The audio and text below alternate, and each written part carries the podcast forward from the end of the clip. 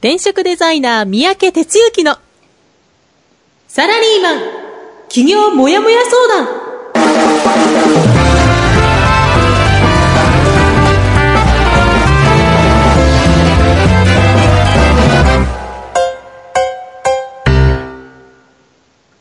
自分に何ができるんだろう？何から始めたらいいの？この番組はそんなモヤモヤ状態のあなたのお悩みにサラリーマンの応援団長転職デザイナー三宅哲之がお答えするポッドキャスト番組ですえー2018年3月13日火曜日朝6時です。皆さんおはようございます。編集担当の浜ちゃんです。えー団長おはようございます。おはようございます。えー今の天気は関東地方の方とかっていうことだけじゃなく、日本全国今日はすごくいい天気みたいですね。ちょっと東北海道の一部だけがちょっとだけあんま良くないみたいですけれども、うん。で、日中もですね、あの、20度近く、あの、なるっていうことで、そうなると、ね、あの、つ症状の出る方は辛い花粉がたくさん飛びそうなんで、団長も朝からちょっと大変そうですね。あも漏れなくなっておりました。鼻詰まってるんですいません、お聞き苦しいと思いますが。はい。なんとか皆さんご容赦いただきたいなと思います。はい、それでは、あの、早速このコーナーからいきたいと思います。団長の一週はい、というわけで団長の1週間のコーナーからよろしくお願いします。はい。じゃあ、1週間ですね、振り返っていきます。3月6日から12日という1週間ですね。はい。はい。6日の火曜日にいつものようにラジオで僕の1週間がスタートします。その後ですね、朝、朝セッションということで、えースクールを受講いただいている方のフォローアップのセッションをやりました。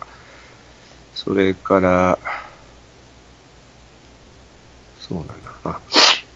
その日はい家で、家で仕事をして、で、えー夜は、うーん、トレトレ合宿って言ってですね、あの、なんていうかな、メンバーさんで、年に何回かまだ、そんな別に決めてるわけじゃないけども、あの、一泊二日で出かけていって、で、いろいろ自分の企業ネタをこう、共有したり、うん。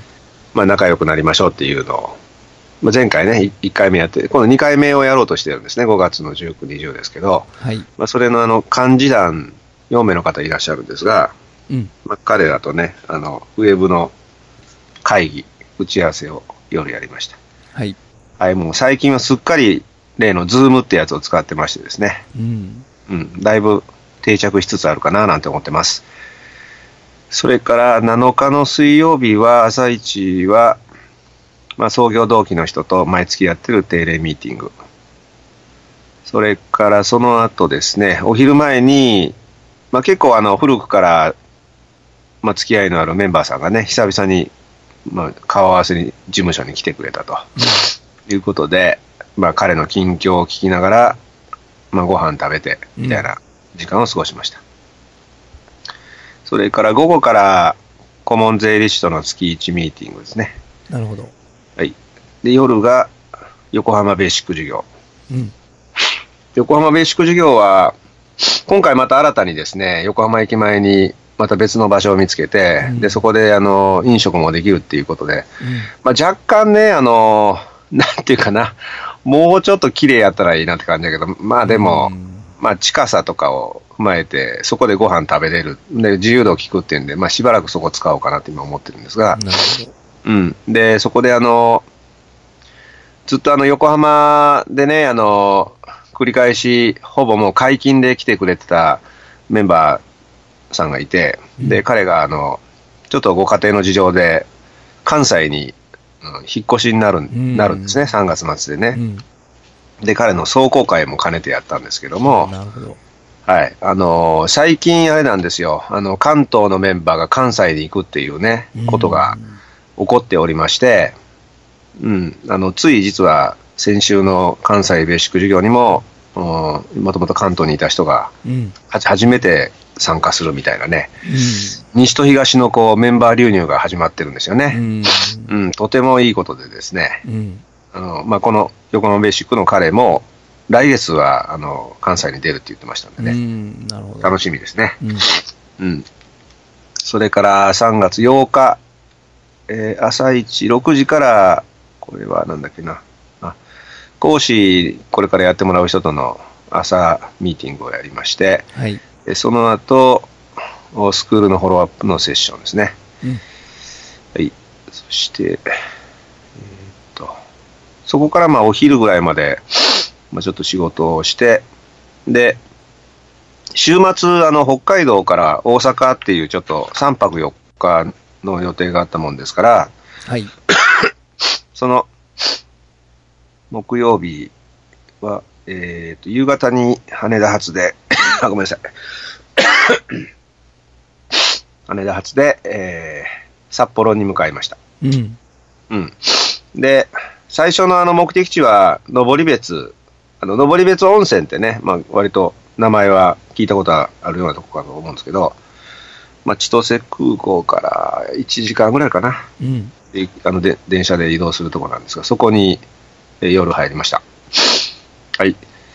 で、あのー実はあの、ホテルがあるところは、まあ、幌別って言ってですね、登別の中心地にある駅が幌別って言うんですけど、はいあの、そこはもう急特急があんま止まらないということでね、登別までお迎えに来ていただいて、うん。で、ホテルに、あの、連れてってもらって、その後ね、あの、ちょっとご飯食べますかということで、あの、向こうのね、会社の方とご一緒して、うん。うん。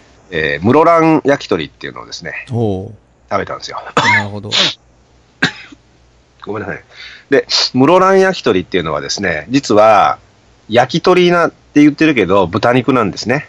おーあ、そうなんですか。そうなのよね。で、そういうことをちょっと知ってね、あの、甘、甘辛、甘、甘だれかな？甘だれで、で、あのー、からしで食べるっていうね、うん。スタイルスタイルなんですよ。非常にこう、あの、そういう、おも面白いことと美味しい、美味しいものと 食べて。はいで、えー9日の金曜日は、その、登別の会社さんですね。えーコンクリートの二次、二次、二次製品って言ってですね、はいあの、わかりやすい例で言うと、あの、道路の縁石とかね、うん。うん、ああいうものを作ってる会社さんなんです。はい。で、北海道では、まあ、そのパイオニア的存在なんですけども、うんもう、創業、こう4代目がやってる老舗ですね。90年、うん90年超えてるのかな。その会社さんで、まあ、入り口はあの会議の進め方ということで、1日研修をさせていただいたんですけど、まあ、狙ってるところはやっぱりみんなのこう、うん、まあ、次期リーダーの方が集まっていただいてね、30名弱。で、まあ、時期に向けて、みんなのこう横のつながりを強めたいというか、まあ、ある意味、まあ、僕の研修をきっかけに、えさらなるちょっとチーム作りしていきたいみたいな思いがあったらしくう、ん。まあ、そういう中でね、一日やらさせていただきました。もうあの、とてもね、あの、なんていうかな、まああの、まあ、呼んでいただいた方もそうだし、それから、まあ、社長も4代目でちょっと話もしましたし、はい。から集まっていただいた方々もみんな熱心でね、うんあの、非常にこう、いい場に呼んでいただいてね、結構この会社に惚れちゃいましたけど、おーうん。まあ、いうことで、夕方まで、えー研修。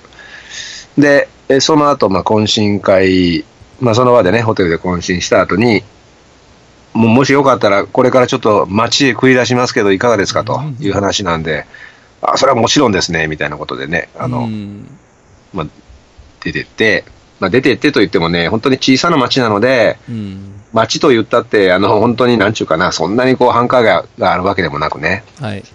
もう、なんていうかな、北の、北のなんか、そういう、まあ、最果てとは言わないけど、そういう街並み。うん。でうん。で、最初なんかね、うん、なんだっけ、横丁みたいなとこ行ってですね。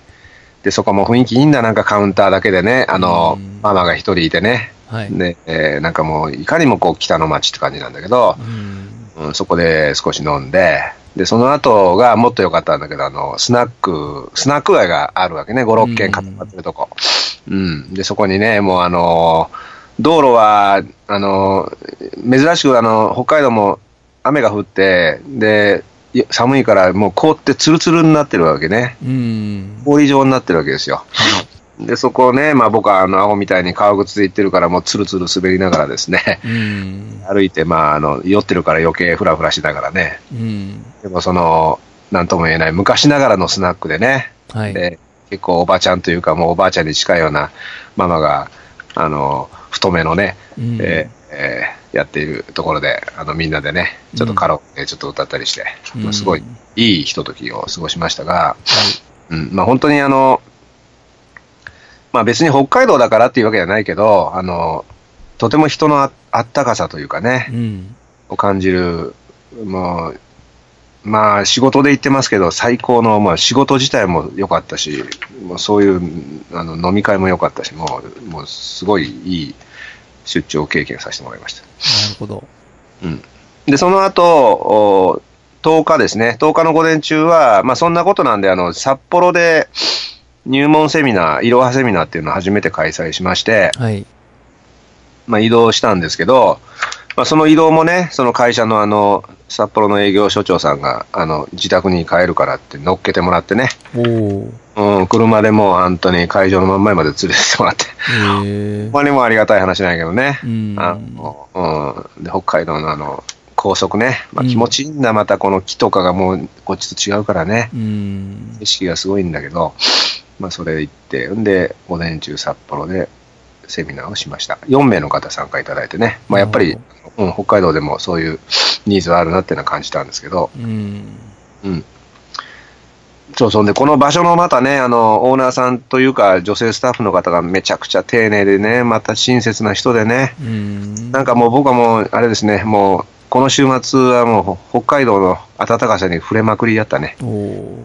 うん。で、えっと、まあ、そんな形で、ちょっと午後から、夕方にあの、大阪に LCC で移動する予定入れてたんで、その間ちょっと少しまあ、あの、街ブラブラしようかなと思ってたら、そんな形であの、い 雪がね、はい。あの、なんだっけ、もうツンツル点全部なってるから、うんもうとてもじゃない、あの、スーツケースのでかいの持って、あの、歩くなんてありえないんで、うん。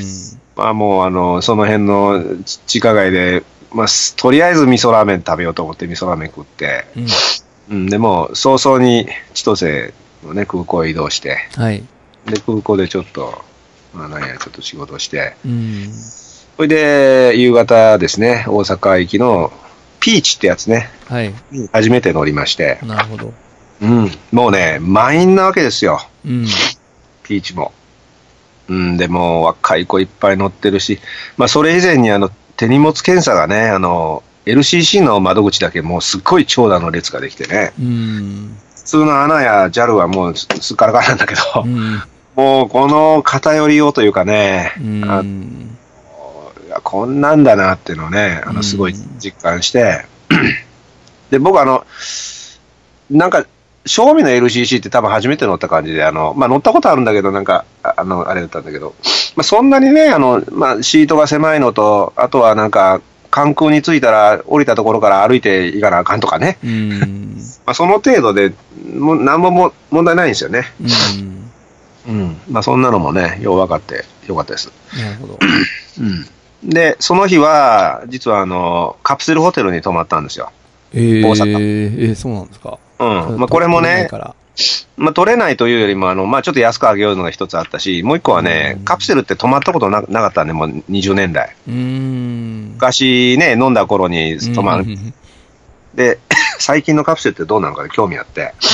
で、うん、泊まったんだけど、これ話長くなるな、まあいいや。で、あの、女子ばっかりなのね。ええもうびっくりなの。若い女子がいっぱいいて、もう僕11んですか11時ぐらい着いてですね。えで、いきなり入り口で靴脱いで、もう靴脱いだらななんかへ変な気分になるんだけども、えうん。ほんで、一緒にこうエレベーターに乗りあ乗りあ乗り合わせたら3人の女子と一緒で、ええ向こうは、俺気になるわけね、こんなおっさんと一緒で大丈夫かって、うんあの、トまで。うん向こうは全然気にしてなくて、うんこっちのおっさんの僕がややだら気にしてね、うん。まあ、変な気持ちだったんやけども、うん、まあそんな感じで。まあというのが、あの、女子専用フロアとかが作ってある、まあ新しめのね、まあうん新しいコンセプトで作ってる、なんちゅうかな、あの、カプセルなわけですよ。はい。うん、いうのもあり、まあでも時代は変わってんなというのはね、すごい感じましたよね。うん。うん。で、まあ寝たとこは普通にカプセルでしたよ。うん。上で指控えてるおっさんがいて、う無線。ん なるはいほど。。そんな感じで。で、11日は、まあ、関西の方で午前中、入門セミナー、午後ベーシック授業ってことだったんですけど、入門セミナーはちょっと当日キャンセル入っちゃってですね、時間が空いたもんですから、うん。まあ、急遽あの、関西のメンバーさん向けに無料相談やるよっていうことにしてですね、はい。お二方来ていただいて、うん。で、がっつりやりました。うん。うん。で、その後、午後から、えーベーシック授業ですね。えーうん今回11名の方か、お集まりいただいてね。はい、とてもこう、アットホームな感じでね、いい、はいあの、中、えーやりました。はい、それで、昨日はまあ休みだったんですが、ちょっとね、あの、えーっと、あの、義理のお母さんのちょっと、家の、なんちゅうか、せ整理があったんで、うん。えー千葉のちょっと少し、あの、田舎の方まで行ってました。なるほど。うん。まあ、そんなとこですね。あ、長かったね、今日。うん。おしまい。いえいえ。はい。もうすごいね、なんかあの、いっぱいいろんなことがあって、団長の頭の中に、なんていうんですか、こう、フラッシュバックしている様子がよくわかりました。うん。まあ、やっぱり移動するとね、あの、うんいろいろやっぱり増えるね、話題それが。はそうですね。うん。ついついね、自分もあの、なんか投稿するのが増えちゃいますからね、どっか行くと。どうしてもそうなりますよね。なるほど。今度、今後ね、なんかあの、札幌授業とかできるの楽しみですね、この勢いだと。なんとかね、そういうふうにしたいけども、まあちょっと集まっていただかないとなかなかね、遠いから。うんね、うん北海道のその大自然の中でぜひ、フィンランドみたいに焚き火していただきたいですね。本当だよね。はい。うん。はい。えー今朝もね、えーたくさんの方、あのーおはようございますと言ってくれてます。ありがとうございます。はい。それではね、えー時間が押してますので、本編の方に行きたいなと思います。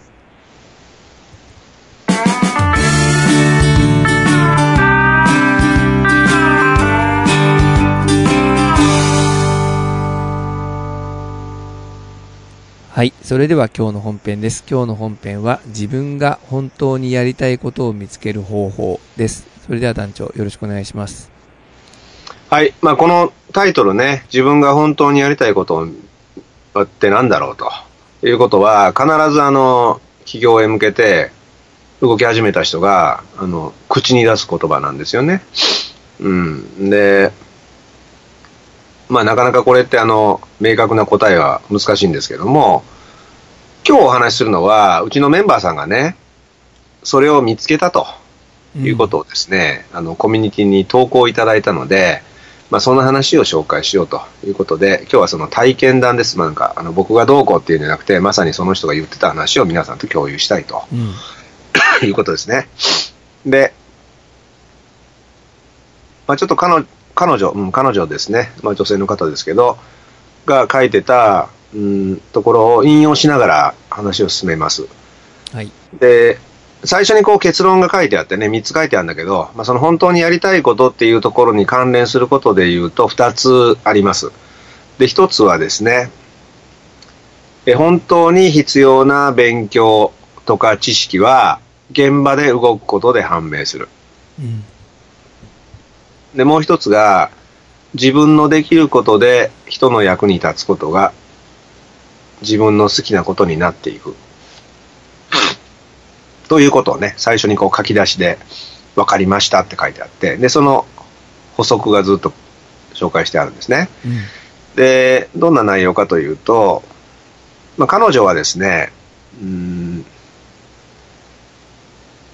まあ、アラフォーの女性ですね。アラフォーの特にその、なんていうのかな、まあ、その婚活してる人っていうのが中心なんですけども、うんそういう人に、まあ、心理カウンセリングとかね、コーチングっていう要素を入れながら、リトリートって言って、リトリートっていうのはあの、日常から離れて自分を見つめ直す時間っていう意味なんですけど、まあその、カウンセリングとそういうリトリートを合わせた、まあツアーですね。うん。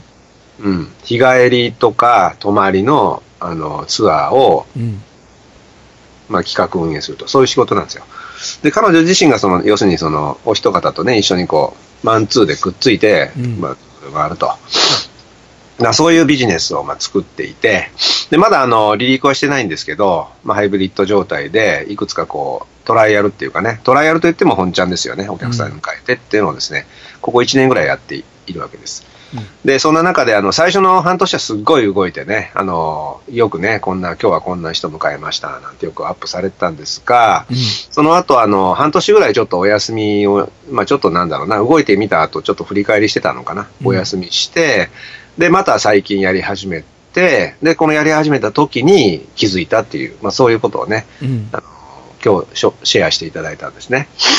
うん。で、まあちょっとあの、引用しますとね、えっ、と、まあ活動再開する前に勉強のために他の人気競合の人たちのツアーに参加しましたと。うんえーそしてその中身のクオリティの高さに衝撃を受けました。うんご自身の専門分野の、えーセッションはもちろんのこと、参拝に関する知識や旅のガイドのレベルがものすごく高いのです。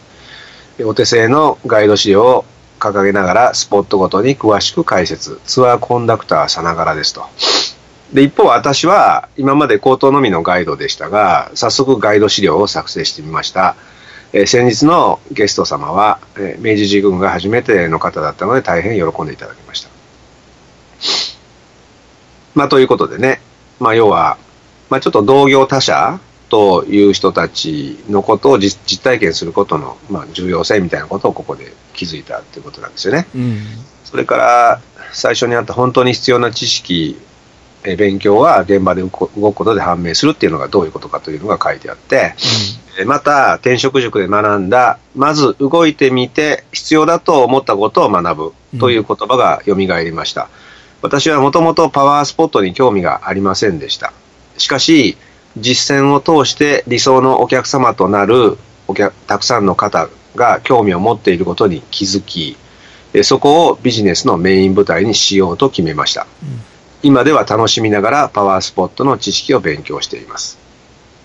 ってことなんですね。うんまあ、要は、実は彼女もね、あの、最初準備期間中に、その、カウンセリング的なこと、まあ、カウンセラーになるんじゃないけど、カウンセリング的なことを技術持ってないと、団長ちょっとやっぱり必要ですよね、と。うんついてはちょっとそういう講座をね、あの、まあ、うん十万かけて受けようと思うんですけど、どうですかってまあ言ってきたんですよ。うんで、僕は必ずその時に言うことがあって、いや、それ、まずお客さんと接すること先だよと。うんで、お客さんと接して、必要だと思った技術を学ぶっていう順番の方がいいよと。うんら最初から、あの、これやった方がいいかなって言ってやっても頭でっかちにしかならないよと。お金の、うんお金と時間の無駄だよと。うんで、まあいう話をして、で、その時彼女はきょとんとした表情をしてたんですね。うんえ、そうなの？みたいな顔でした。うんで、結局、あの、まあ、その後受けたのか受けてないのか定かじゃないけども、うんあの、まあ、その後、こうして今やると、まあ、結局、そのお客さんを目の前にすることによって何が必要かっていうのが分かったと。うんまあ、パワースポットって書いてるのは、その日帰りツアーがね、その神社とかそういったところにこうシフトして実はやってるんですよね。うんということで、えーそこに対する勉強を深めましたという、まあ、そういう話うんですね。それから最後に、まずは自分が関心があることというより、理想のお客様が関心があることに関心を持つことが大切で、うんお役に立てた喜びを実感していくことで、それが自分の好きなことへと変化していき、なかなか見えてこない自分が本当にやりたいこととやっと出会えるような気がします。うんと結んであります。まあこれがね、あの、自分のできることで人の役に立つことが自分の好きなことになっていくっていう、そのくだりにつながってるんですね。うんだから、どうでしょうね。これ聞いてみて、リスナーのあなたは何を感じましたかっていうのが、まあ今日のラジオの趣旨なんですけど、うんどうでしょうかね。ううんん。まあ結局ね、あの、ありがちなのが、やっぱこうね、僕あの、本当に好きなことを探し症候群って呼んでるんですけど、うんうーん、やる前にね、自分がやりたいこと、さらに本当にっていう形容詞をつけて、探し始めるわけですよ。うんそうするとね、そういうのってね、ずっと見つからないんです。うんもう多分一生見つからないです。うんうん、で、どうしたらいいかって言ったら、大体見つけたら動くと。うん。うん。ってことなんです。で大体見つけるとこまでやらないとね、あの、どっち向いていったらいいかってなっちゃうから、うん。大体見つけないといけない。うん。でもね、ここでね、完璧を見つけようとするんです、みんな。うん。でもね、そんなのね、見つかんないんですよ。うん。あんないから。うん。で、動くとね、あ、自分ってこれ関心持てるんだとかね、うん。あ、お客さんこのことで喜んでくれた、その喜んでる顔を見ることがやりたかったんだとかうん。ってわかるんですよ。うん。だからね、あの、そういうことを僕は彼女がね、まあ、気づいてくれたことが嬉しかったし、うん。何よりそのことをね、自分の中で留めることなく、200人のコミュニティにこうして投稿してくれたわけですよね。うん。そうするとね、まあ、団長が言ってる話はね、まあ、理屈じゃわかるけどね、実際ようわからんっていう話が多分みんな多いわけね、きっと。うん。うん、もうそれは先生みたいにやってんねんから、それは先生はそうでしょうと。だけどね、僕や私はそうじゃないんだよな、本当はなんだろうなっていうふうに、まあ、思ってるはずなんです。うん。そんな中にあってね、まあ、彼女はまあそのスクール卒業して、で試行錯誤して今、離陸に向けて動いてるわけやけども、まあ、そういう先輩がね、自分がやって気づいたっていうことを、うん。まあ、みんなにこう共有してもらうことの方が、うん。全然伝わるし、うん。で、僕はあの、この投稿の、なんていうかな、あの、中身をね、うん。ちゃんとみんな受け止めましたかと。うん。っていうことは、まあ、実はすごく伝えたかったんですよね。うん。さらっと読み流しちゃダメで、うん。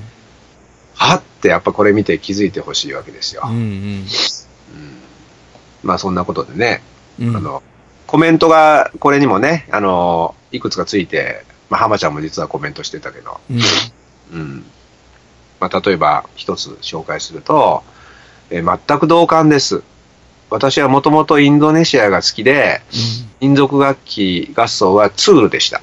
うん。えしかし、え理想のお客様は特にえ女性シニア世代の方々がうん民族楽器合奏の楽しさを理解くださり、その笑顔を見るにつれ、うん。私自身が民族楽器をどんどん好きになりました。うん。また同業について、インドネシアグッズ輸入賞の方や、うん民族楽器のプロ演奏家の方を、うん。えただリサーチするだけでなく、うん。実際に Facebook の友達になってから、うん。その後のリアルなって、その後リアルにお会いして、えー今でもコラボする上での重要なサポーターになっていますと。うん。今後も共に好きな道を邁進していきましょうっていうくだりがあってね。うん。まあ何、バーッと喋ったんで何かって言ったら、そもそも彼はまあそのみ民族楽器をこう、ひあの、インドネシアをこう広げたい。そのために民族楽器をツールとして使おうとしてたうん。けど、うん。その民族楽器を使ってる人たちのうん、表情とか、なんかそういうものを見てう、ん。楽器自体が好きになったとうん。ということですよね。うん。これも動いたからですよね。うん。うん。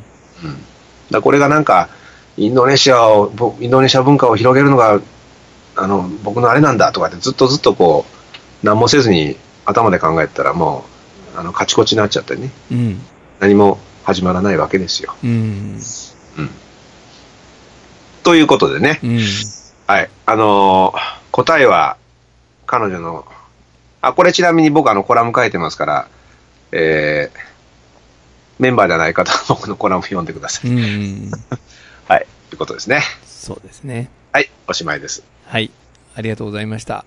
ね、今、コメントしてくれ、たくさんしてくれてますけども、ね、織江さん、ねよくわかります。私も先日実施したワークショップで自分では気づいていなかった新たなお客さんのニーズに気づき、それに応えられていたことに喜びを感じました。っていうことですけどね。おー、なるほどね。ねちょっとそれ織江さんもね、すごい悩んでたから、そうそうう。ん。おり、おりえさん、ちょっとそれ、メンバーコミュニティに書き書いてね、投稿ぜひ、うん。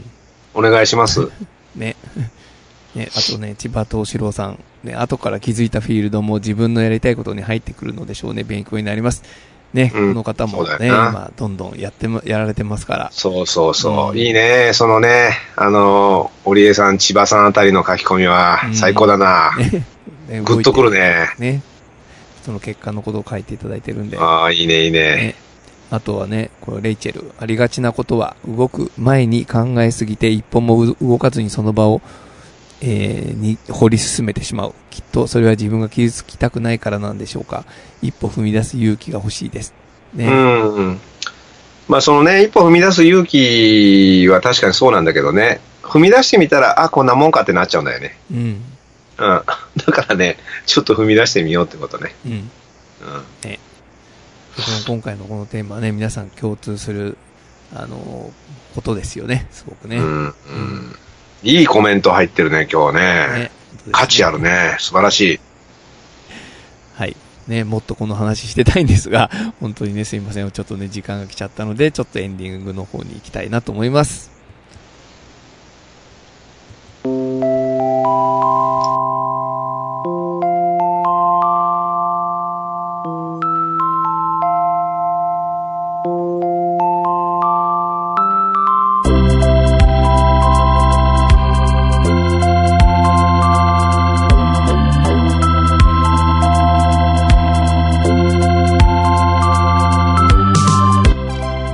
今日も皆さん聞いていただきましてありがとうございました。それではお知らせのコーナーです。えーこんな風にですね、楽しい団長、それから熱い皆さんに会える転職塾フリーエージェントアカデミーの授業があります。えー3月16日金曜日、今週の金曜日ですね、五反田メイン授業、それから3月の17日土曜日、えー週末本部、さえ4月の5日木曜日埼玉、え4月の11日水曜日横浜、4月の14日土曜日、中四国広島で開催されます。えまた、企業について学べる、え漠然と何も決まっていないモヤモヤ状態で自分サイズ、身の丈企業のいろはが学べる少人数型セミナーも開催されます。こちらの方は3月14日水曜日、それから23日の金曜日、25日の日曜日、28日水曜日、いずれも東京の方で開催されます。番組へのご意見、ご感想を募集しています。また、話していることへの質問や感想も大歓迎です。えー次週のテーマは、身の丈ビジネスのすすめです。もう一度言います。えー身の丈ビジネスのすすめです。Facebook ページは転職塾フリーエージェントアカデミーゼロから始める自分サイズ企業の学校です。転職塾 Facebook ページで検索してください。え Twitter はハッシュタグ応援団55までツイートお願いします。メールはマネージアットマークファインクドットネットまでお願いします。えー団長、今日のテーマは盛り上がりましたね。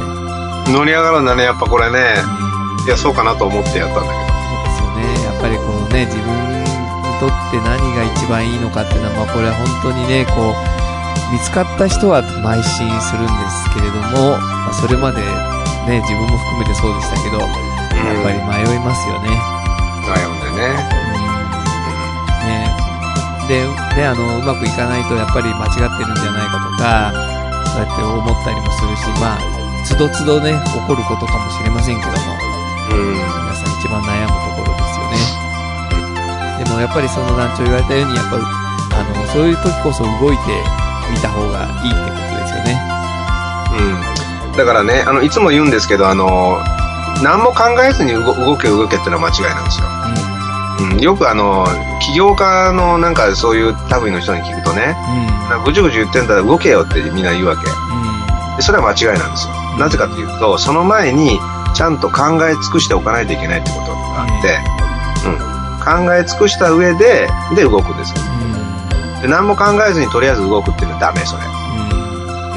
うん。なんで、そこは間違っちゃいけないですよ、と。うん。いうことですよね。そうですなんかね、すぐ動けって言うとパッと思いつくとね、なんかその交流会に行ってまくるとか、うん。で今言わさっき言われたように そのなんか勉強に走るとかね、うん。なんかいろいろあると思いますけど、ちょっとそこで一歩とどまって考えてっていうことですね。